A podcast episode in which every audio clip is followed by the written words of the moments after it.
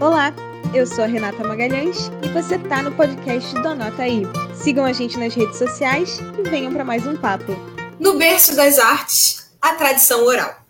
A contação de histórias, uma prática que existe desde o começo da humanidade, foi a base para a construção de cada cultura.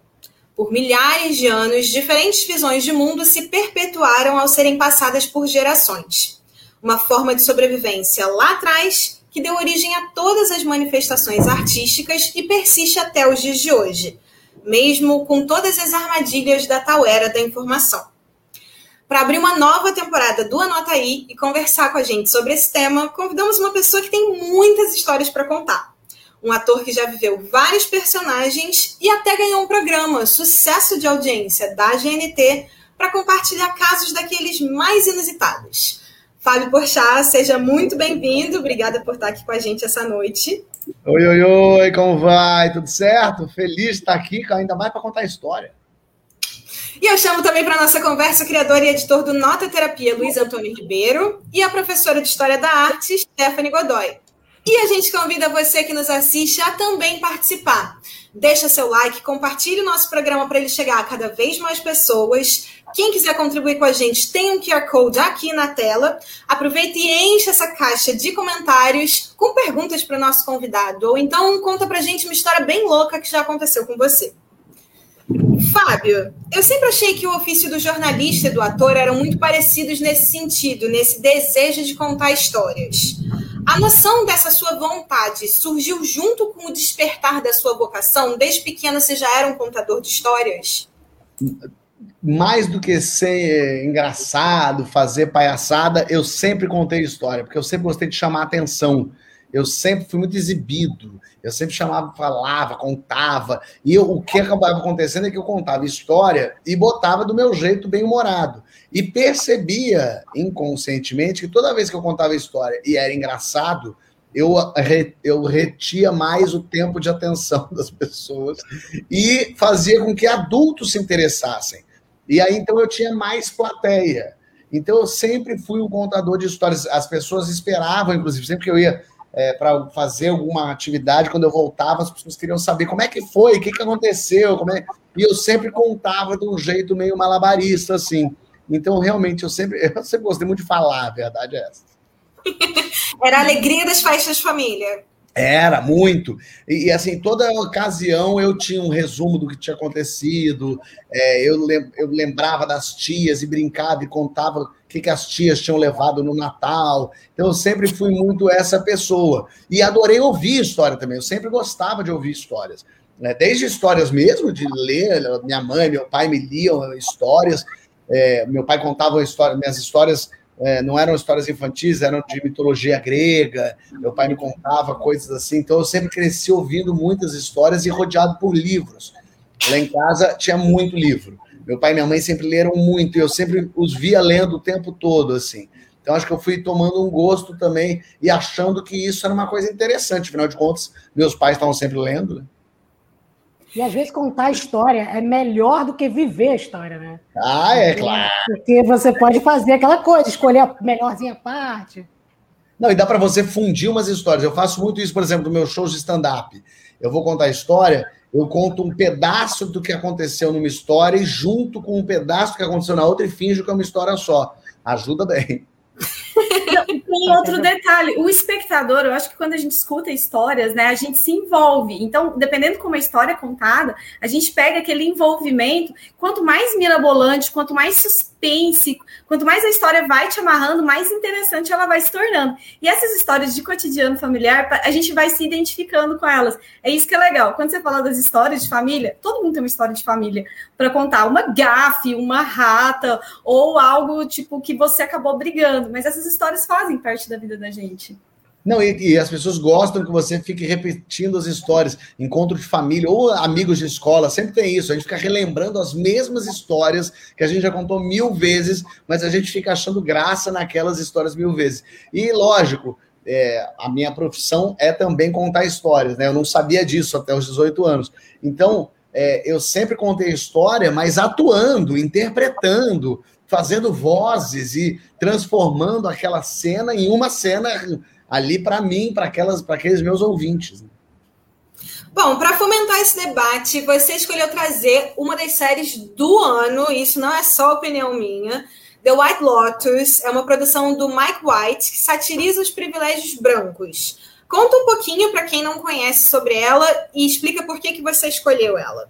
Eu, eu assisti essa série e foi muito curioso, porque enquanto eu assistia, eu não estava entendendo por que, que eu estava gostando. Eu ia vendo e eu falei, terminou o episódio, minha mulher falou: Você gostou? Eu falei: Gostei. Ela, quê? Eu falei: Não sei, vamos ver o próximo. Aí eu fui assim, indo até o fim. A coisa vai me levando, e aí eu, eu parei para então tentar fazer uma análise dessa série. É, que, para quem não assistiu, está na HBO Max, né? E a, são seis episódios que acompanham essas pessoas nesse hotel no Havaí, The White Lotus. É, e são grupos de pessoas totalmente distintas, então, pai, mãe com filhos, uma uma moça levando as cinzas da mãe, é, tem de tudo um pouco ali. E, mas eu, eu, o que me encantou ali, eu acho que o que me prendeu, além da trilha sonora que é maravilhosa, aquela. A trilha sonora é maravilhosa, meio selva. Estranhíssimo. É, os personagens, a composição e a criação dos personagens. Cada um é muito diferente um do outro, ao mesmo tempo muito igual nesse panorama White People Problems é, eles se completam, eles é, interagem entre si e um é, instiga o outro a fazer o, o, pior, talvez. Um instiga o outro, é, tá todo mundo, tudo é consequência. E os personagens são tão bem construídos aí que por isso que eu, que eu escolho as histórias, porque as histórias são os personagens que estão nela. Quando a gente vai escrever uma série, antes, claro que você tem um mote, você vai pensar, ah, quero fazer uma série de um menino que vê pessoas mortas. Tá ótimo. O mote você tem. Mas para essa série andar, a primeira coisa que você tem que fazer é desenvolver os personagens. E ficar nesses personagens o tempo inteiro para eles criarem vida própria. É uma coisa que parece até meio meio bobo falar assim, mas os personagens começam a responder sozinha às cenas. É como se você tem os personagens tão bem desenvolvidos, você coloca uma cena, você já sabe o que ele vai responder. Se você é, é como se você pega, por exemplo, uma série famosa Friends, você já sabe o que, que o Joey vai falar, você já sabe o que a Rachel vai falar, porque eles já estão bem definidos. Então, quando, vocês, quando você bota eles numa situação de enterro, você já sabe que a Phoebe vai dizer que adora enterro, que ela acha um momento muito alegre, porque ela é meio maluca. Então, vai andar meio sozinha a cena, porque os personagens já estão elaborados. E eu acho um primor de elaboração desses personagens, porque ele critica todos. Ninguém ali é moralmente é, salvo por nada, porque todos eles têm. A, a, a, todo mundo é meio, meio merda, todo mundo é meio ruim, porque todo mundo é meio agente, no fim das contas, né? Assim, é, e a gente vai, vai meio gostando desses personagens e e não gostando deles ao mesmo tempo. Eu acho isso o maior acerto dessa série. Que no fim das contas é sobre o que. Eu, eu fiquei falando com a minha mulher: como é que será que o cara vendeu essa série? O pitching que esse criador que o White fez para vender essa série? Porque no fim das contas não tem uma história, são hóspedes que chegam no hotel. É isso, no a ideia, só que esses personagens eles fazem a série caminhar para frente o tempo todo. E eu achei isso é, brilhante nessa série. Pai, eu achei uma coisa curiosa. Eu comecei a assistir a série quando você falou para ver para o programa aqui. E eu acho uma, uma coisa muito engraçada nesses personagens que você estava falando, que eles têm um negócio que é meio assim. Eles, eles parecem que eles vieram de mundos diferentes. Então, sempre que um fala alguma coisa, o outro faz dois segundos de silêncio. É. Eu, fico, eu fico olhando assim. É, eu, eu na, daquela cena da piscina, logo no começo, que as meninas estão lendo, uma lendo Nietzsche, a outra lendo Freud, a chega de cabelo preto, de olho azul, para falar com elas. É exatamente elas avaliando, assim, tem um silêncio nesses personagens que eles não conseguem comunicar para o outro, né? E a coisa vai avançando por esses silêncios também. E uma crítica que eu acho também muito legal, uma crítica a todos os, a, os a, os, a, todo o espectro. Então você tem aquelas duas meninas que se julgam superiores, que se julgam super desconstruídas, de esquerda, que lê Nietzsche, que meio riem da outra, mas que são tão precárias quanto, são tão super, é, elas militam de forma equivocada.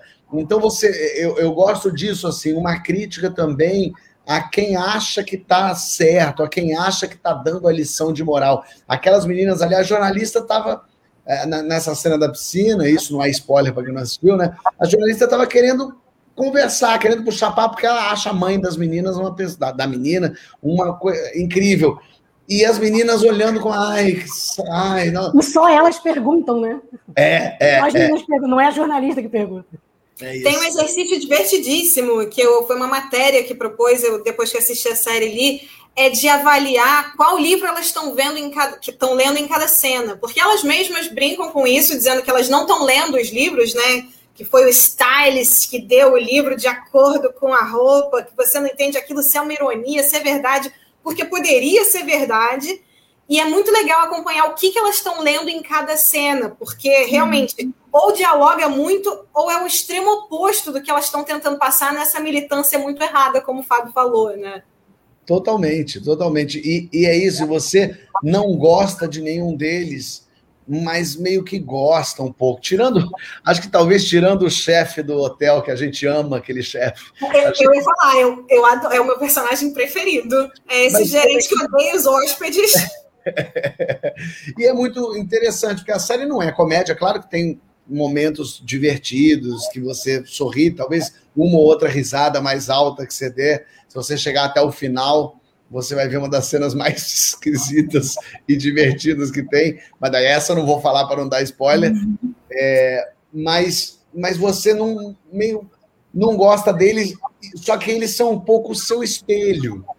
No fim das contas, a gente está se vendo ali é, a gente tende, dificilmente a gente se identifica com gente horrível, né? Dificilmente a gente fala, ah, esse cara é um merda que nem eu.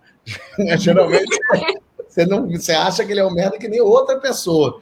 E ali tem um pouco isso, é um espelho que coloca na nossa frente. Quantas vezes a gente já não foi mimado, já não foi, já ficou de picuinha, já não fez, já não se sentiu preso a uma situação, já não achou, se achou superior, já não achou que militou. Sabe assim? Então você vai se vendo ali em situações né? e elas todas vão se, se, se entrelaçando, assim, e aqueles personagens, apesar de virem de mundos muito diferentes, são todos desse mesmo mundo, desse mesmo lugarzinho insignificante, dessa, dessa classe média alta americana, né? no caso, classe uhum. alta americana ali, que, que se julga superior e que, na verdade, no fim, é aquilo que diz, já dizia Moacir Franco e Rita Lee, tudo vira bosta, né? É, no fim das contas, todo mundo é, a mesma, é, é, o mesmo saco de cocô. Não, e é um tapa na cara a cada cena, com um cenário paradisíaco de fundo. De repente você tá lá vendo aquela fotografia incrível e toma um soco na cara que você fica. Opa! Ou então você acha graça de uma coisa e fica, eu não devia estar achando graça disso, né? Mas uma coisa interessante, quando a gente percebe essas construções de personagens, porque quando a gente é acostumado a escutar histórias, né, independente do tipo de história, a gente sempre tem ali um vilão, então esses arquétipos, né, o vilão, o herói, e a gente sempre está muito acostumado com essas linhas de direção. Então, quando a gente pega essa construção de personagem que transita por os dois lados, a gente acaba se identificando. E aí acaba criando esse conflito. Além dessa série, existem vários outros e filmes também que a gente acaba olhando, daquele, se você ama o personagem, de repente você odeia, e aí de repente você olha para ele e fala, vamos voltar a conversar, você volta a odiar, porque a gente acaba uhum. notando pontos que a gente se identifica, porque não é esses arquétipos muito bem estabelecidos, e eles são muito mais reais do que a gente imagina. Então acaba sendo séries que acabam que, que, que direcionam até um certo posicionamento de pessoas que acabam não gostando ou acabam amando, mas a gente se identifica, porque está falando de pessoas reais, de comportamentos reais, e a gente é assim, né? Olha, a minha Quer... diferença em relação a eles é que eu ainda não sou rico. Mas fora Exato. isso, eu tenho esse problema. eu, queria te, eu, queria te perguntar uma coisa, Fábio. É, você não acha que a comédia é meio triste? Eu que escrevo também, eu sempre acho que meus personagens mais tristes são os mais engraçados. Sei lá, as coisas que eu mais gosto, os personagens do Benini, são todos muito tristes. O Chaves, que eu amo, é muito triste. O que, que você acha? Eu acho que tem uma coisa para a comédia que é eles são tristes para a gente, né? Assim, é, eles não estão achando graça nenhuma das situações. Na comédia é isso, né? A pessoa que está vivendo o maior drama não está achando a menor graça e a gente que está assistindo está rindo, se divertindo. Né? Para a pessoa é um horror. Mas quanto mais. É, e eu sinto isso mais, até hoje em dia a gente sente muito isso, a, a comédia está enveredando por esse caminho de, de ser menos. Ou ela é muito escrachadona e vira um negócio assim, muito fora da realidade, inclusive, ou ela vai no pequenininho, ou ela vai num, num lugarzinho, é isso, da, da, da, miséria humana um pouco, da nossa precariedade, é, e, e, muito também dentro desse, desse lugar de não tem mais o que é totalmente bom e o que é totalmente ruim, né? As séries agora estão bastante equilibradas em todo mundo é bom e ruim ao mesmo tempo. Claro que você tem o que é um pouco mais idiota, o cara que é um pouco mais mal, mas a gente vai meio entendendo um pouco onde as pessoas chegaram, que no fim das contas é isso. Mas é, faz sentido. Quanto mais miserável a vida do outro, mais a gente ri pensando, graças a Deus não sou eu. Não é comigo. É comigo, né? É, e a Stephanie tá certíssima, porque The White Lotus é a série de maior audiência da HBO Max. Até o final de agosto, o episódio piloto teve 7 milhões de telespectadores. Então, tá batendo nas pessoas, né? Agora, Fábio, você já deu essa dica aí de construção de personagem. Eu queria te fazer essa pergunta. Seja você um escritor, um roteirista, um ator, um jornalista, o segredo para contar uma boa história tá nisso? Também, né? Assim, no fim das contas, é, é uma lógica, é uma série de coisas. Se você tem bons personagens, é meio caminho andado. Mas eu acho que você precisa de um plot é, que, que te mova. E não necessariamente precisa ser totalmente original. Você pode fazer um casal em casa brigando. Não tem nada mais antigo do que isso. E pode ser brilhante como os normais foi, revolucionou, e pode ser bobo pra caramba. Pode ser o que o Woody Allen fez e que é brilhante, e pode ser uma coisa chula que a gente não aguenta mais ver que já viu em mil lugares. É, quando a gente tem um, uma linha de eu sei para onde eu quero ir, isso eu estou pensando na criação, tá? Não assistindo, na criação da coisa. Isso. Quando eu sei para onde eu quero ir, sobre o que, que eu quero falar com, com essa história, isso já ajuda bastante. Agora, o tempo, tem o beat, né? O americano fala do beat, que é esse, esse tempo de, da batida da sua série, você entender esse ritmo, é, como você conta essa história, em que ritmo você conta a história, faz muita diferença. Na comédia, é, a gente também chama isso de time, né? O timing é tudo na comédia. Tem até uma, uma piada que eu gosto muito, que é. Me pergunta o que é a coisa mais importante na comédia. O que é a coisa mais importante na comédia? É isso. Eu acho brilhante essa piada porque ela é exatamente a coisa.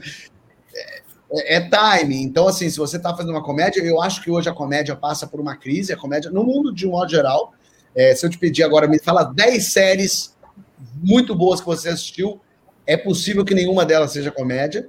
E se você for falar alguma de comédia, é alguma que é bem humorada, que é uhum. simpática. Eu acho que a última grande série que eu, pelo menos falando por, por mim, ri muito foi Fleabag, por exemplo, que é brilhante. Maravilhosa! E é muito engraçado, né? Hilário. Você ri muito. E, e vai a fundo, vai.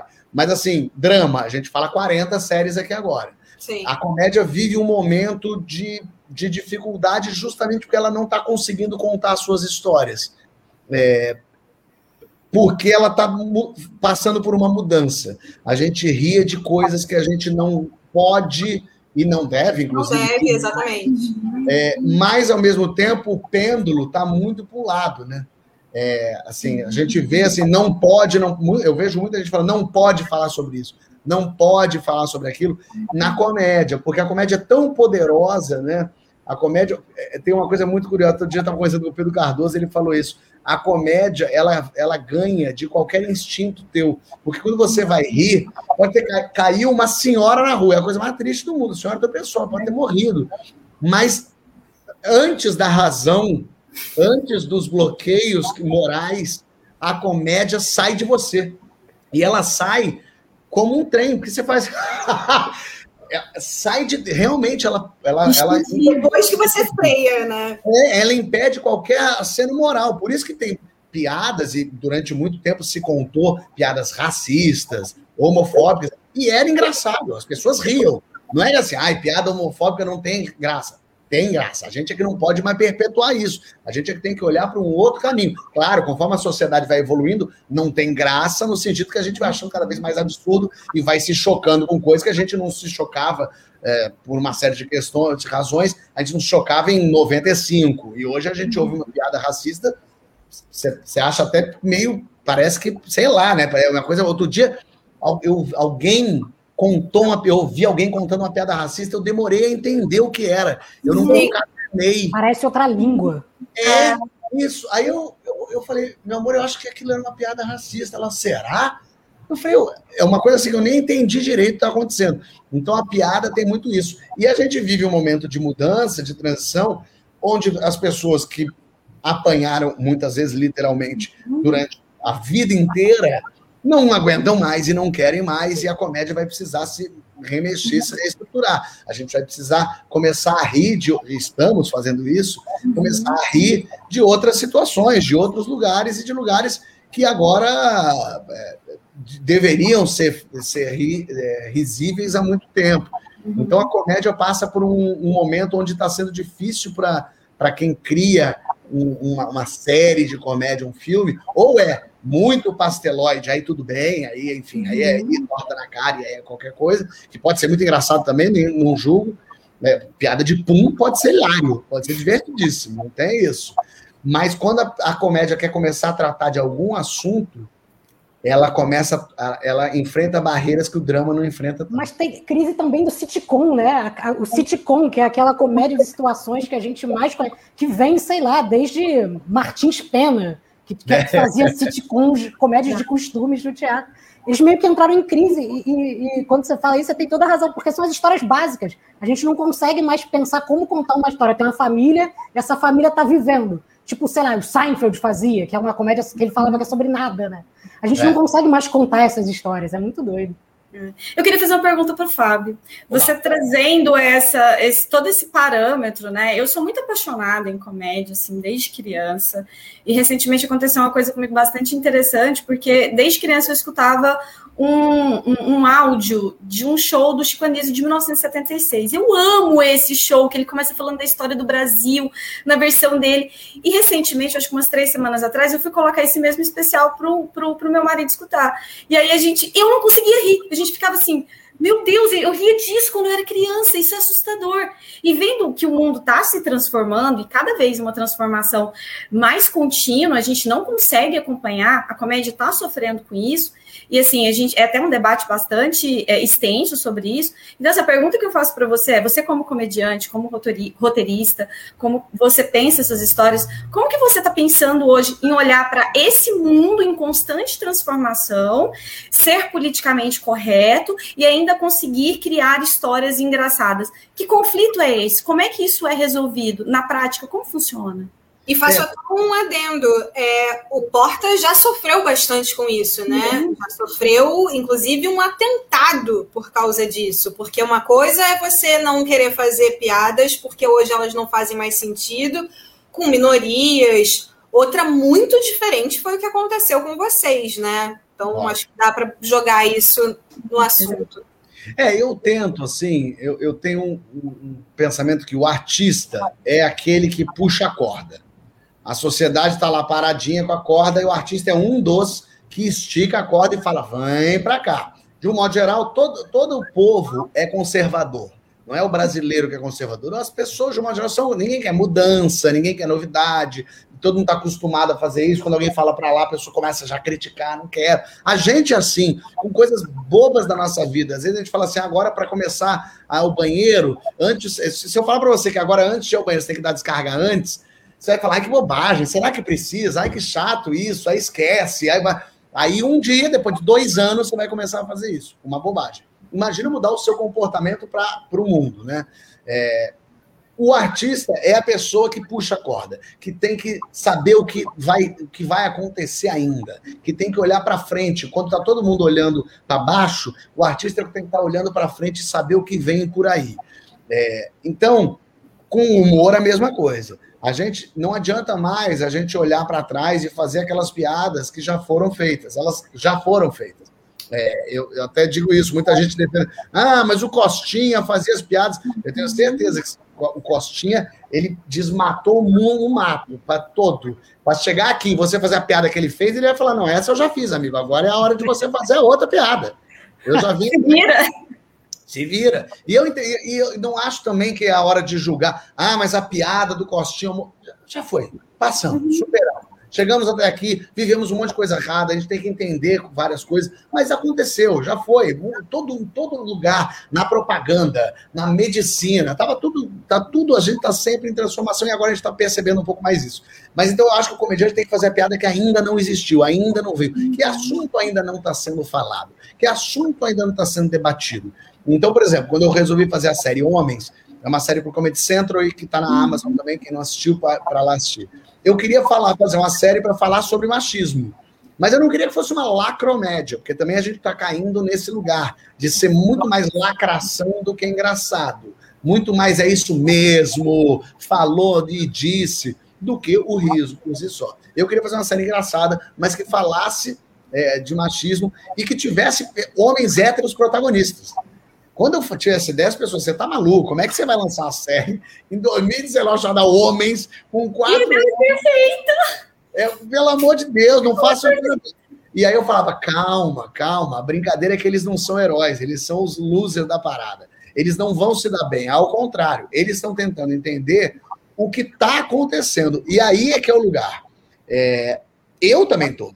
Os meus amigos também estão. Eu vejo os meus amigos héteros sem saber. No carnaval, eu lembro que um falou para mim assim, cara, tinha uma menina de, sem camisa, com o peito de fora, e eu queria chegar nela, mas eu não sabia se eu podia chegar, se eu podia falar com ela, é, é, eu não sabia para onde eu podia olhar. É uma, é uma, parece que vocês vão pensar assim, nossa, pelo amor de Deus, gente, não, mas é, é uma questão para esses caras héteros que passaram, para nós héteros, que passaram a vida inteira achando que era assim. Tem até uma fala na série que eu botei que é: a vida inteira a gente achou que era de um jeito, agora estão dizendo que é do outro jeito, e a gente não. Não tá Mas esse fundamento é maravilhoso. O fato aí, de já existir o questionamento, né? É uma coisa Exato. é um avanço. E a série era essa, é, é esse debate, é essa conversa. E as pessoas começaram a entender. Então, no meu olhar ali, é: vamos debater uma coisa que ninguém ainda está debatendo? Vamos pegar esses homens héteros e rir da cara deles? Que a gente não fazia piada com esses caras, agora a gente está fazendo.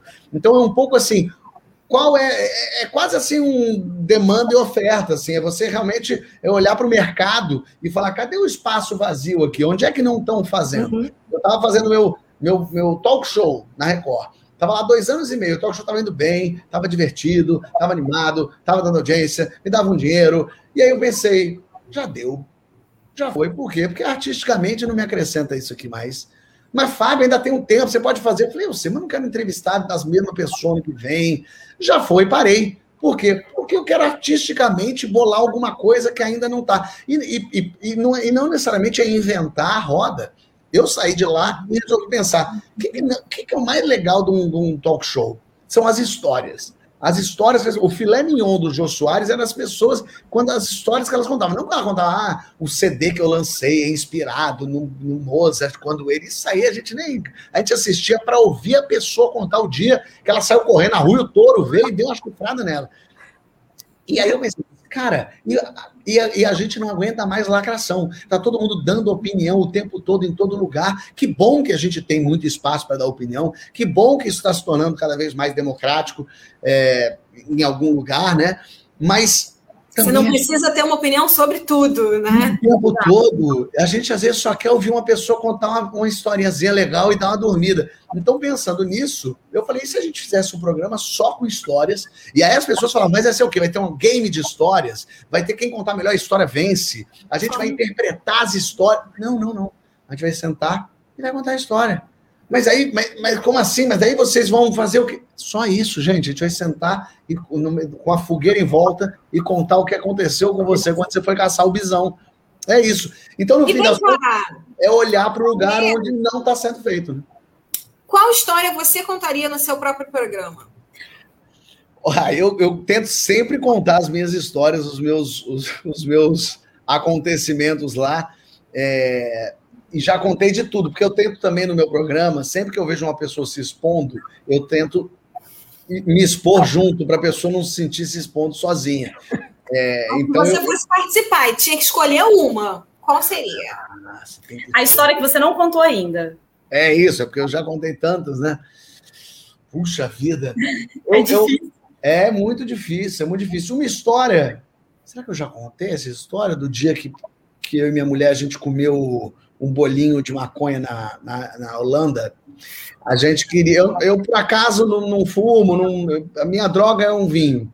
Eu não, não, não fumo nada e tal. E aí a gente estava na Holanda, eu falei, ah, vamos comer o tal do bolinho de maconha. Minha mulher também não. Falei, ah, vamos, esperamos no último dia. E aí fomos comer. E a gente, como um bom não cliente costumasse, o que a gente fez? Comprou um bolinho, cortou ao meio, cada um comeu um pedaço, e a gente ficou andando. E a gente falou o quê? Não bateu. Ai! Clássico. Não bateu, engano. não bateu, tomei uma cervejinha, não bateu. Eu falei pra ela, pô, só a gente mesmo, vem pra Holanda, como o negócio não bate.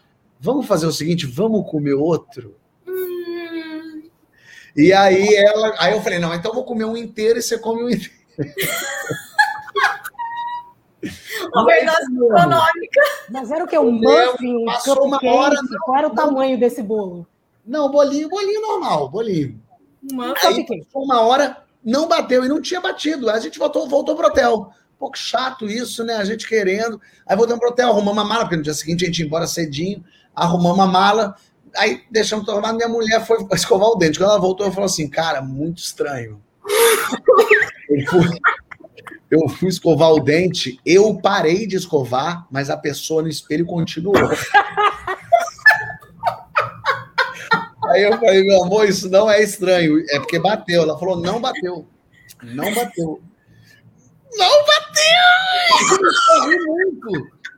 E aí eu falei, meu amor, tá batendo. Ela, meu Deus do céu, eu não consigo parar, meu Deus. E aí ela começou a rir muito. Meu, meu amor, calma, calma, deixa eu te ajudar. E aí teve uma hora ela rindo assim, ela parava, chorava, pingava lágrimas. Assim. Aí eu falei, eu falei assim, vamos ver alguma coisa. Ela falou, você falou o quê? Eu falei pra gente ver alguma coisa. Ela falou, pérgola.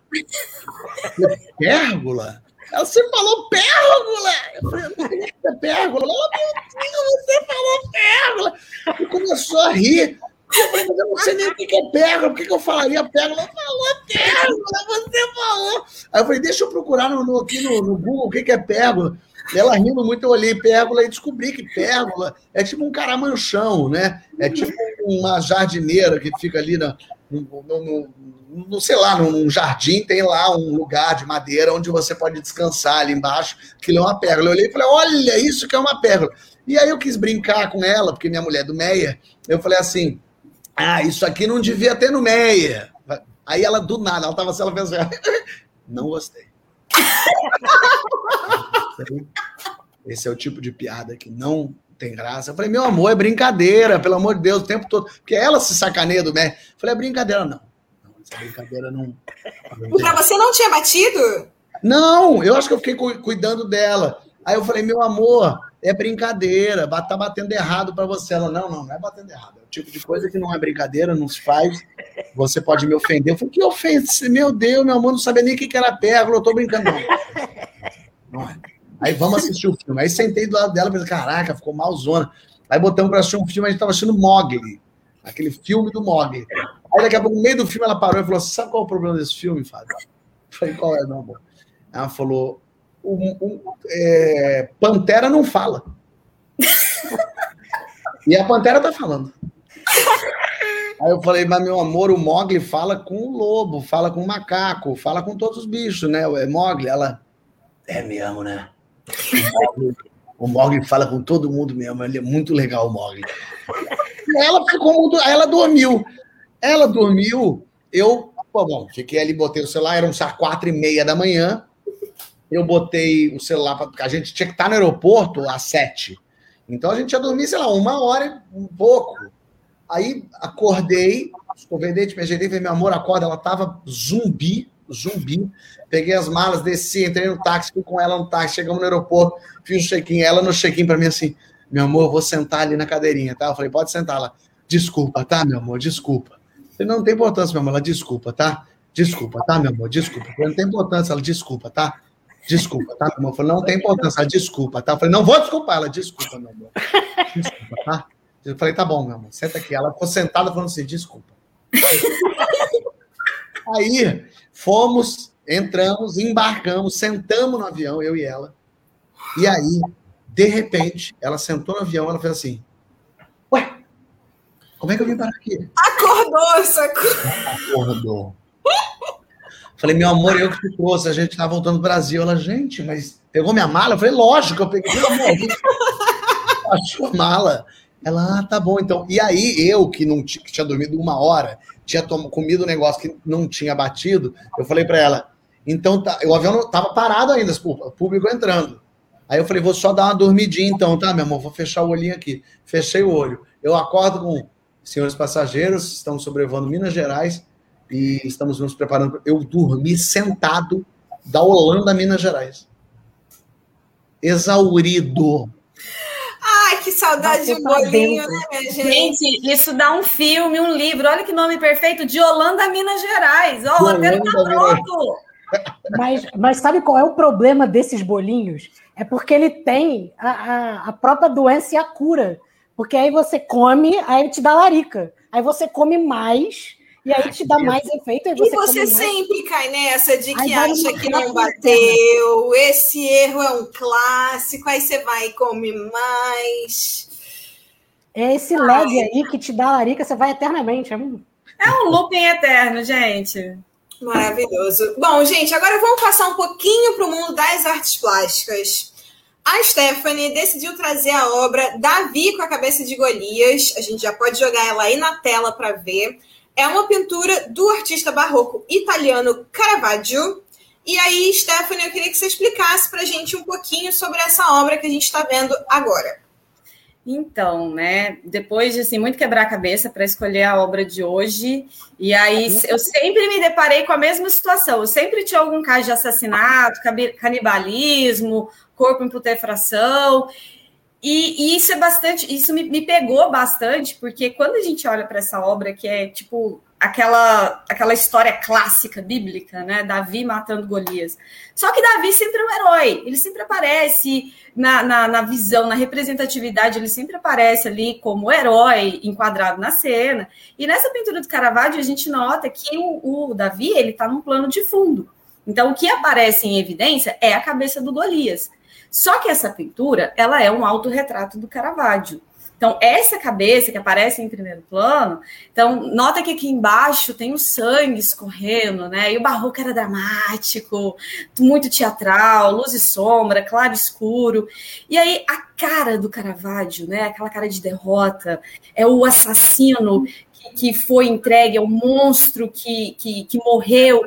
E essa pintura é bastante representativa justamente por isso é, vamos, vamos, dá para subir um pouquinho lá? Ele não se ajudou, né? Ele não se ajudou, não, ele ele Não, é bem aquela história, me ajuda a te ajudar, né? Não dá nem para te contar a história direito, contar a história direito de você. A, o rosto do Davi é um rosto de decepção. Olha a cara dele, não parece um herói que acabou de matar um monstro, acabou de matar um bandido. Ele tá tipo com aquela cara, olha que bosta que eu tenho aqui, né? Tipo, olha que ele tá segurando aqui. Porque a cabeça que ele tá segurando é a cabeça do Caravaggio. E aí, o Caravaggio, quando ele faz essa pintura, que ele se coloca, tem essa representação, o que que leva uma pessoa a fazer um autorretrato que coloca a cabeça é, é, cortada, ensanguentada? Gente, isso não tinha nada a ver com toda aquela pintura clássica que a gente tinha ali, século XV, XVI, XVII. Fugiu de todas as regras. E aí tem uma outra história. Porque essa cabeça do Caravaggio é um processo de remissão que ele faz. Ele pinta isso porque ele está pedindo perdão. Tipo assim, Caravaggio não era lá uma das melhores pessoas de convivências do mundo. O cara teve altos processos de prisão, ele foi preso várias vezes por difamação, briga de boteco. Ele era um excelente botequeiro. Gente, pensa numa pessoa que amava um boteco, uma esbórnia, ficar até madrugada na rua, era ele que gostava. Uma das prisões que ele teve foi por andar armado. Então a gente já percebe que esse debate não é de hoje, né? E nessa de andar armado, ele acabou se envolvendo numa briga de boteco de novo e acabou matando um cara. Só que esse cara não morreu na hora. Esse cara foi morrer no leito de morte, ele deu as suas últimas palavras e ele anuncia que quem matou ele foi o Caravaggio. O Caravaggio era super queridinho ali da igreja, porque ele fazia altas pinturas por encomenda da igreja. Só que nesse assassinato não puderam fazer muita coisa por ele e a cabeça dele foi a prêmio. Então, tipo, acha a cabeça do cara, entrega vivo ou morto que você vai ganhar uma grana. E aí ele foge. Ele vai parar em Nápoles, fica lá escondidinho, toca a tá com a galera dele, parou de ir para boteco, parou de beber, arrumar confusão, tava só pintando, tava tranquilo. Só que ele teve uma ideia extraordinária. Se eu for para a ilha de Malta e fizer amizade com a galera da Ordem de São João, eu posso virar cavaleiro. E aí ele foge para a ilha de Malta, consegue a ordenação, e aí ele tem um título. E aí, nessa de ter um título, ele começa a se sentir um pouquinho mais garantido. E chega aos ouvidos dele que o Borghese, que na época era sobrinho do Papa, estava negociando o perdão dele. Falou: porra, tá aí. É aí a minha deixa. E aí ele sai da ilha de Malta, vai para Sicília. E na Sicília, só que a galera da Sicília não sabia da história. Ele acaba sendo preso lá. E nessa prisão, ele quase foi morto. Saindo da situação, ele consegue negociar a saída, e aí ele começa a fazer uma pintura. Ele pensou assim: o Borges está negociando meu perdão, então eu vou fazer o seguinte: vou fazer uma pintura para dar de presente para ele, pedir perdão, porque eu era um tremendo do mala, e agora eu vou mostrar que eu estou redimido. E aí eu vou lá, entrego a pintura para ele, convenço o cara, ele vai e me dá o perdão. O plano era perfeito. E aí ele faz essa pintura. Então ele tá se redimindo, ele tá tentando pedir perdão, né? Tipo, olha, cara, eu fui um puta de um sacana, mas eu mudei, eu sou uma outra pessoa, tá diferente, tá aqui minha cabeça, né? Não precisa colocar lá prêmio, eu mesmo tô entregando para você. Tá, gente, ele coloca a pinturazinha embaixo do braço e ele vai ter que entrar num navio para chegar em Roma para entregar. E aí, ele entra na primeira embarcação, essas embarcações faziam várias paradas. Na primeira parada, ele resolve descer. E o chefe da embarcação confundiu ele com outro procurado. E aí ele foi preso. No que ele tá nessa, ele foi preso três vezes. Só que nessa prisão, o, a embarcação saiu com quadro, foi na frente. E ele estava preso. E aí ele tenta negociar até que ele consegue explicar, né, que não era ele e tudo. Quando ele saiu, o barco já tinha saído. E ele, ele ia atracar de novo 100 quilômetros à frente. E ele sabia que tinha tipo um atalho. Ele resolve pegar o atalho e nesse atalho tinha um pântano. Gente, é a história mais trágica do mundo. Ele vai a pé, correndo, para percorrer 100 quilômetros, olha a loucura, para tentar pegar a embarcação que estava o quadro. Só que nisso, quando ele passa no meio do pântano, ele pega malária. Gente, tá vendo um exemplo claro do o cara tá na merda e a gente tá aqui, tipo. Cara, e o que que aconteceu? Gente, ele morreu, tipo, na praia, sozinho, de febre e sem a pintura. E a pintura seguiu. E, tipo, acharam o, o corpo do cara lá, tranquilo. E a pintura chegou no Borghese. E o Borghese ainda estava negociando o perdão. O Borghese, quando olhou para a pintura e falou assim: Cara, tipo, essa galera tá. Um monte de artista pintando coisa massa, beleza, copiando as coisas tal.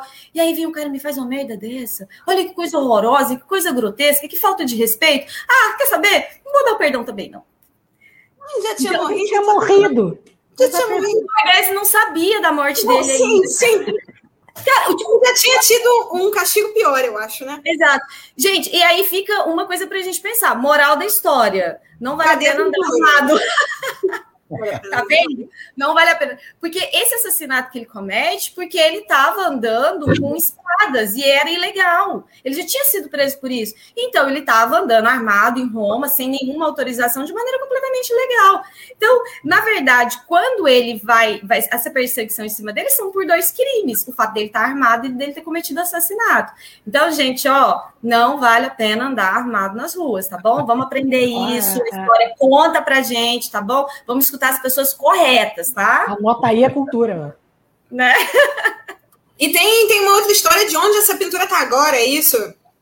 Não, então, a história dela é justamente isso, né? Porque essa pintura, quando ela foi feita, ela ela é feita pelo Caravaggio nessa tentativa de pedido de perdão, mas eu acho que ele estava pedindo muito mais perdão para ele do que propriamente por, essa remissão do Papa, né? E na verdade, gente, vamos aqui concordar. O que ele estava querendo era ter liberdade para continuar fazendo as mesmas merdas que ele fazia. Porque quando ele estava lá na ilha de Malta, ele foi preso porque ele assaltou a mão armada um dos companheiros da Ordem de São João. Cara, ele assaltou o companheiro dele. Então ele vai fazendo essa pintura, essa pintura passa por diversas situações, e aí, quando ela chega na mão do Borghese, o Borghese deixa ela guardada. Ó, oh, tipo, vamos deixar esse negócio aqui no canto, porque oh, isso aqui não vale a pena, tá feio pra caramba, deixa esse trem aqui guardado. E aí essa pintura acabou ficando guardada durante muito tempo, para depois ir para grandes galerias. A gente sabe da importância do Caravaggio e tudo, mas, cara, as histórias do Caravaggio é, tipo, muito, muito, muito baixo nível, literalmente.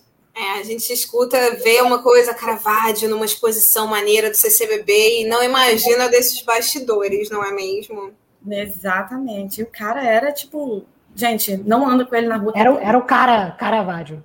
É. Tipo, ah, bom, então a gente aproveita esse gancho para fechar, né? Porque o Luiz Antônio Ribeiro trouxe mais mil e uma noites para a gente conversar hoje uma das mais famosas obras da literatura árabe, que está mais atual do que nunca, né, Luiz? Que história é essa?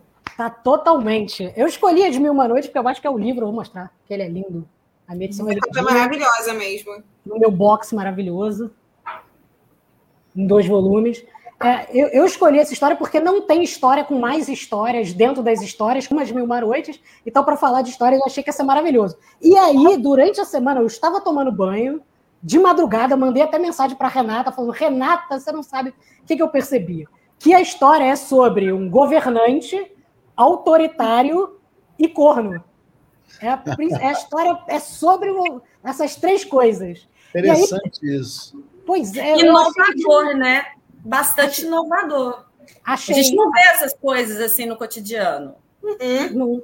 E aí tem a parte bonita da história e, e separei uma história muito a mais engraçada que eu acho para contar aqui. A parte bonita é que as Mil Manoides é o livro das tradições árabes, né? Começou a ser engraçado que ela não é tradição oral, é toda de tradição escrita. Começou a ser escrita lá no século VII, tem papiro, pergaminho do século VII já com essas histórias.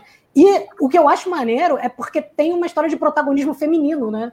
Quem, quem é a narradora da história é a princesa Sherazade, que e aí só para contar a história rapidinho para quem não conhece, esse rei era um, um, chifrudo, né? Ele tomou vários chifres. Aí ele fica muito desiludido, ele assassina a esposa e vai morar com o irmão. Ele chega lá e descobre que a esposa do irmão também trai o irmão num harém com 100 pessoas. E aí ele fica vendo a mulher nesse harém e fala: "Ah, mas não é possível". Aí conta pro irmão, o irmão também mata a esposa e ele resolve que ele não quer mais ser corno na vida. O que ele faz quando ele descobre que não quer ser mais corno? Ele vai e faz aquela coisa clássica das histórias das Mil Uma Noites, que é ele resolve casar com uma mulher todos os dias, é, assassinar ela depois da noite de núpcias e no dia seguinte casar com uma outra mulher. E aí ele resolve fazendo isso, ele faz isso durante meses. Então ele, ele mata uma série de mulheres. E a princesa Sherazade, que é a filha de um funcionário do rei, toma uma decisão maravilhosa, que ela decide ela colocar o corpo dela em risco e casar com esse rei.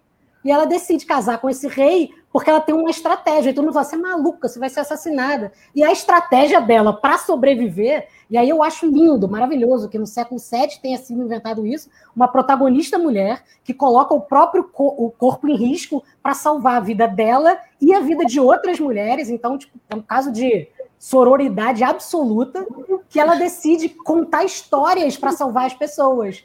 Então, todo, toda noite ela conta uma história para a irmã dela, uh, ao lado do rei, e quando está chegando de madrugada, ela fala assim: Ah, está amanhecendo. Se o senhor rei me permitir mais um dia de vida, eu conto o final dessa história para você. Aí a irmã, ah, você conta? Conto. Aí o rei, então eu te dou mais um dia. E aí ela vai criando histórias com gancho, uma atrás do outro. É interessante que esses ganchos são muito banais, parece coisa de novela, sabe? Eu vou te contar um segredo.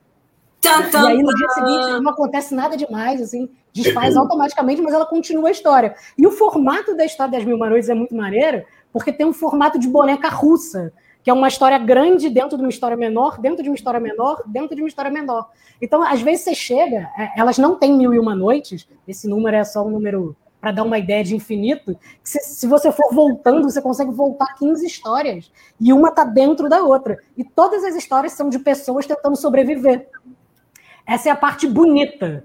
E aí eu preparei, eu, eu separei uma história que para mim é a história mais engraçada, é, que eu acho que caberia no programa do Porchat tranquilamente, que é sobre um cara que, que tem um encontro amoroso com uma, com uma mulher. E essa mulher é muito jovem, o pai não pode saber, então ele, ele cai no barbeiro. Então ele vai no barbeiro para dar uma parada na barba, no cabelo e tal. E o barbeiro dele é um cara muito chato. Ele não para de falar de jeito nenhum, e aí vai dando a hora dele ir pro encontro, o cara não para de falar, aí ele pega um astrolábio, começa a prever o futuro do cara, diz, você vai encontrar, sei lá, e ele não pode contar pro barbeiro que ele tá com um encontro amoroso, e o barbeiro fica, mas não precisa de pressa. Mas por que, que você tem tanta pressa? Ele diz, não, é que eu vou encontrar uns amigos. Aí o barbeiro pergunta, mas eu posso ir junto? Ele não, você não pode ir junto, amigo, eu não posso te levar para esse encontro. Mas aí eu vou ficar ofendido, porque se você vai encontrar amigos, você vem aqui. Não, mas então eu não quero mais cortar o cabelo, não quero mais a barba, vai, vai, pode ir embora. Eu falo, não, mas aí você me contratou, eu preciso fazer, senão vamos ficar, o que, é que vão pensar de mim aí na sociedade? Porque se eu não fiz o cabelo da pessoa que me contratou, vão falar que eu sou ruim. Aí o cara não tem como sair disso. Aí jeito, tá bom, então você vai comigo. Aí quando ele vai se arrumar, ele foge do barbeiro e vai para casa da mulher. Quando ele chega na porta da casa da mulher, o barbeiro seguiu ele e ficou olhando assim, espreitando. Aí o pai da mulher chegou na hora que ele entrou na casa. E o pai é, viu que tinha alguém entrando, achou que era um escravizado da época e espanca o escravo. O escravo começou a gritar socorro, o barbeiro achou que era o cara que estava gritando. E falou: gente, salva ele, salva ele. Todo mundo invadiu a casa. O cara não tinha o que fazer porque estava dentro da casa da mulher, se escondeu dentro de um baú. E aí, para fugir, ele foi sendo carregado por esse baú. Ele caiu, ficou manco para sempre. É, e, e, encontrou esse barbeiro de novo e falou: gente, eu não quero mais ver esse barbeiro. E aí perguntaram: mas por que, você não quer mais ver esse barbeiro? Ele falou: porque esse barbeiro é muito tagarela. E aí é a história maravilhosa. O barbeiro conta uma história imensa para provar que ele não é um tagarela. Isso já são, assim, umas 20 noites do livro. E a história para ele provar que não é tagarela é uma das coisas mais incríveis do mundo. Ele está andando na rua um dia assim, e aí ele vê 10 pessoas vestidas de um jeito muito chique. Ele fala: Bom, elas devem estar indo para uma festa, né? Ele é meio penetra. Fala, deve estar indo para uma festa. Eu vou me juntar a essas pessoas. Aí ele se junta a essas pessoas para ir junto para a festa. Aí elas entram num barco, ele entra no barco e fica quieto lá no barco, assim, sem falar nada. Eles atravessam o Rio Tigres inteiro. E quando eles chegam no final do Rio Tigres, é, chegam os guardas é, e amordaçam prendem essas 10 pessoas, porque eram uh, assaltantes da época que estavam aterrorizando Bagdá. Aí prende o barbeiro junto e leva para o califa. E aí eles botam as 10 pessoas na frente do califa em pé, e o califa diz: o que eu quero fazer é, eu acho que essas 10 pessoas devem ser degoladas. Nossa. E o barbeiro não fala nada. E aí o algoz vai e começa a degolar as 10 pessoas. O barbeiro dá a sorte de ficar em 11 primeiro, então ele começa a degolar as 10 pessoas. Então 10 pessoas perdem a cabeça na frente dele e tá lá quieto. Aí quando acaba, o califa vai falar: Mas por que, que você não degolou essa última pessoa? Falta uma. Ele fala: Não, já degolei 10. Não, está faltando uma. Não, já degolei 10. Vou contar as cabeças. Aí começa a contar as cabeças degoladas assim. É verdade, você degolou 10. Mas por que, que você não. Você não por que, que você ficou quieto aí, moço? Falo, não, porque eu sou quieto. Eu não sou uma pessoa tagarela. Inclusive, na minha terra, eu fui chamado de o silencioso. o mais silencioso que tem. Para provar que eu sou silencioso, eu vou contar a história dos meus irmãos. Os meus irmãos, sim, são tagarelas. E aí, eu vou só mostrar como é que ele conta, da, fala dos irmãos. Que ele fala assim: meus irmãos são tagarelas e todos sofreram por ser tagarela. Ele diz: era um mais que o outro. O primeiro era corcunda, o segundo era banguela, o terceiro era cego, o quarto era caolho, o quinto de orelhas cortadas, o sexto de lábio fendido. E aí o que, que o livro tem? Cada, a próxima história é a, a, o primeiro irmão do barbeiro, o segundo irmão do barbeiro, e aí é por que, o cara ficou corcunda, por que, o cara ficou cego, por que, o cara perdeu a perna. Então eu acho maravilhoso esse mecanismo que ele vai construindo de uma história dentro da outra. E eu acho essa história maravilhosa, e as Mil Uma Noites a gente fica sabendo da história da Sherazade, ou do Aladim, ou do Alibaba, mas tem histórias engraçadíssimas, que eu acho que se a gente uhum. pegar para ler, inclusive, Fábio, não sei se você já leu, você vai curtir muito, são muito engraçadas essas histórias. Não, e é uma ode à criatividade, isso que eu acho lindo também. A Sherazade é uma pessoa muito criativa, uhum. é, não só pela saída que ela deu para conseguir se é, parar com a matança toda, mas ela, ela vai inventando essas histórias e é uma coisa que a gente cada vez mais vai matando nas nossas crianças, nos nossos adolescentes, que é a criatividade. As escolas elas estão em busca de pessoas que passem de ano e não pessoas que tenham soluções criativas, que pensem de, de, de forma é, diferente da forma padrão. É, e eu acho que o que o brasileiro tem, uma das coisas que o brasileiro tem de tanta qualidade é a criatividade, é como a gente lida com as adversidades, uma forma que ninguém no mundo lida, que só a gente sabe fazer com que dê certo uma coisa que tem tudo para dar errado. E, e, e, a gente tende a, a, a, a, ceifar a criatividade das pessoas e não dar valor à criatividade. Uma resposta na prova criativa, ela é cortada. A gente quer aquela velha resposta que todo mundo dá. E a criatividade? Se não tivesse tido a sua criatividade incentivada lá no início, a gente não sabe se teria tudo, toda essa trajetória que você teve, contatora, até tá nesse programa que você tá hoje, né? É, e, eu acho que a Xerazade dá um exemplo de que contar história é, uma, é um artifício de sobrevivência.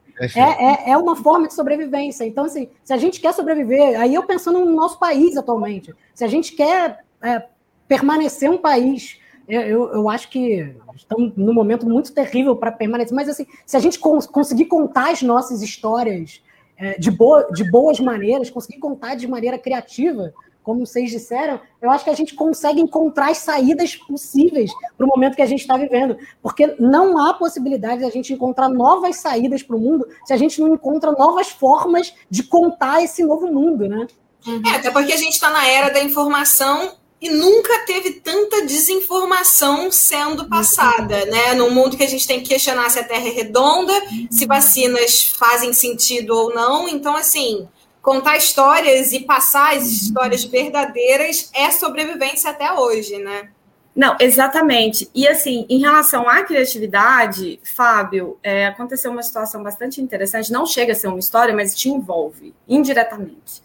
Eu sou professora, como a Renata disse, né? E como eu trabalho com, com história da arte, eu puxo muito essa questão da criatividade, processos criativos, inovação. Fofoca, fofoca. Ai, gente, eu amo uma fofoca. Gente, eu não guardo dinheiro, eu vou guardar segredo. Ah, conto mesmo. Ah, se eu fiquei sabendo, eu conto mesmo. Minha dica de hoje, inclusive, é sobre fofoca. E eu tenho um projeto que eu trabalho anualmente com os meus alunos, que é uma produção cinematográfica. Eles precisam fazer um filme. E aí a gente se deparou com um problema, né? Que é pandemia. E assim, como que a gente vai fazer um filme em grupo na pandemia? Eu falei, não faço a menor ideia, não é problema meu, se virem. E aí eles ficaram assim, como você está fazendo isso com a gente? Eu falei, exatamente, vocês estão, vocês têm um problema vocês vão resolver.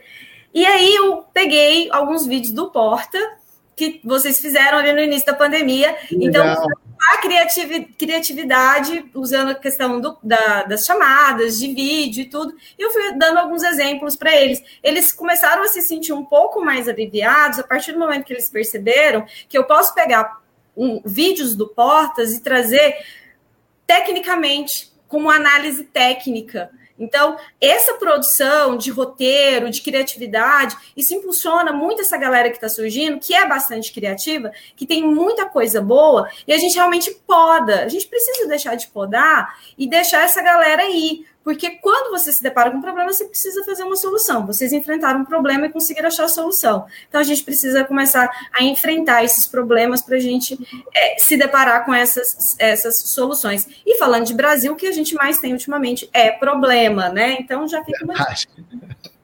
Muito legal, adorei, adorei a história. Duas perguntinhas da audiência para a gente passar para a nossa reta final. O Alexandre D'Angelo está perguntando como fazer comédia no, atu no, atual cenário do Brasil. Dá para rir? Rir sempre a esperança em dias melhores? Dissimulação da tragédia? O que, que você acha?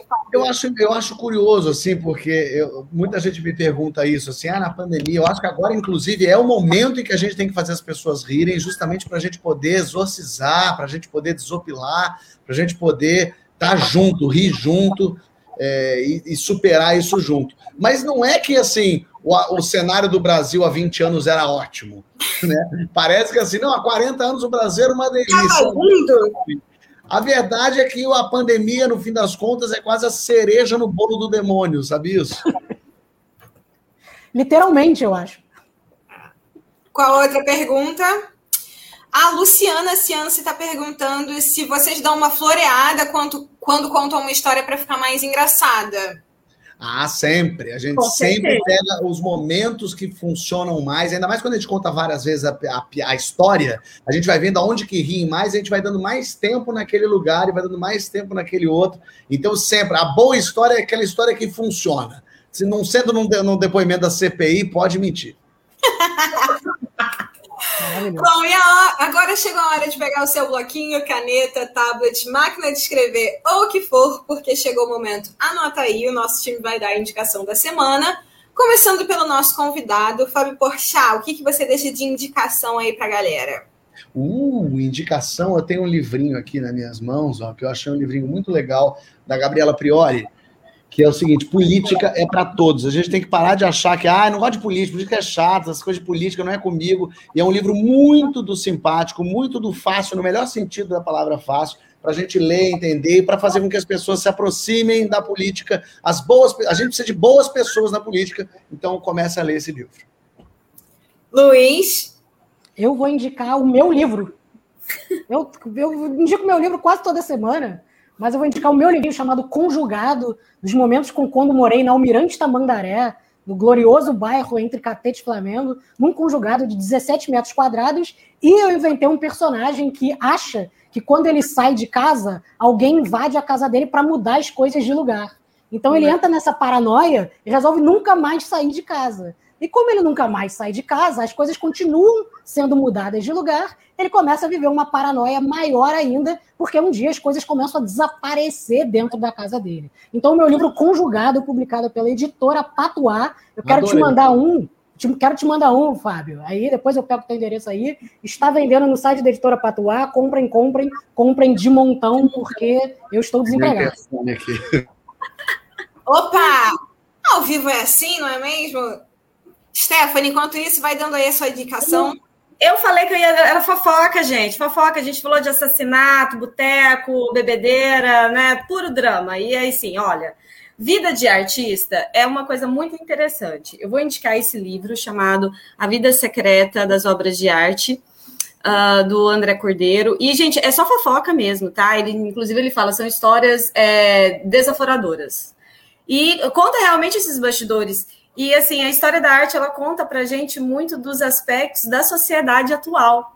Então, para a gente entender um pouco de diversas situações, esses artistas contam para a gente, através de obras, através da vida deles, essas problemáticas. Então, assim, antigo, novo, mas a arte dá aquele posicionamento para a gente na atualidade. Nem sempre é fofoca, às vezes é só uma notícia não confirmada ainda. Exatamente. tá eu sempre falo para as pessoas, a minha faculdade me deixou ser fofoqueira, assim, eu sou jornalista, então eu tenho aval para fazer isso. E, Renato, só queria dizer que ser jornalista era a minha segunda opção. Se eu não tivesse ingressado nessa carreira, eu ia ser jornalista, porque eu acho uma profissão maravilhosa, assim, maravilhosa mesmo. Sou super sua fã, te admiro demais. E assim, gente, olha tá que maravilha. Ficar o dia inteiro atrás da vida dos outros. Ah, gente, para, ainda ganhar dinheiro. Renata está rica, hein? É, aí a gente, né, conversa um pouco depois sobre isso. Bom, e eu vou indicar uma série, é uma das coisas mais lindas. Opa, Fábio voltou. Entendeu sem interfone? Estamos aí. Na verdade, então eu vou mudar a minha indicação, porque a minha indicação era uma, mas eu quero dar uma agora que é meio quase direcionada para o Fábio. Eu não sei se você já assistiu. Eu já dei essa indicação aqui, mas eu vou repetir. Porque é uma das melhores comédias que eu vi esse ano também, da HBO Max, chamada Rex. Você assistiu? Assisti, assisti. É Elas duas são ótimas, né? É uma série que conta a história de uma mentoria meio sombria que se dá entre uma comediante lendária de Las Vegas e uma roteirista que foi cancelada por causa de uma piada de mau gosto que ela fez no Twitter. E as atrizes são incríveis. A Jane tá maravilhosa, Deus é Smart, e a Hannah Einberger, que também tá ótima. São assuntos muito atuais, um humor cheio de sátiras e diálogos, daquele que dá vontade de emoldurar. E eu acho que é uma, um ótimo exemplo desse tipo de comédia que conseguiu sair desse lugar comum, né, de fazer as piadas que hoje não tem mais graça, inclusive isso é um assunto da própria série, para abordar de um jeito diferente. Então acho que combina mais com o programa que a gente teve hoje. Muito legal. Maravilha. Gente, chegamos ao fim desse programa. Eu queria continuar aqui agora contando milhões de histórias e ouvindo outras, como a do bolinho do Porchat, porque assim, o que foi isso? Porchat, muito obrigada por ter topado estar aqui com a gente Imagina. hoje. Imagina. Obrigado vocês. Conte comigo para o que precisar. Sempre tiver história para contar, eu tô aqui. E, Porchat, eu queria dizer que, que seu personagem preferido para mim é Deus. Faça Deus sempre. Ai, é verdade. Deus é maravilhoso. Gente, é verdade. Ninguém nunca conseguiu entender Deus assim tão perfeitamente. Depois eu só vou te dar uma dica, porque assim, quando vocês forem fazer algum roteiro sobre Deus, a gente bota lá que Deus estava errado na hora que ele foi fazer os insetos, porque eu até entendo a existência da barata. Mas ele ela comeu o bolinho. Ele comeu ela... o bolinho. asa não faz sentido. Deus precisa assumir que aquele momento ele estava cansado. Ele estava cansado. Ele errou. Ele errou, ele errou. Gente, muito obrigada a todo mundo que assistiu a gente até agora. Semana que vem a gente volta com mais um convidado incrível que em breve a gente anuncia nas redes do Nota Terapia. Obrigada a todo mundo que ficou com a gente. Obrigada à minha equipe. E até semana que vem. Tchau, galera. Beijo. Gente, tchau, tchau, Fábio. Tchau, Fábio. Valeu,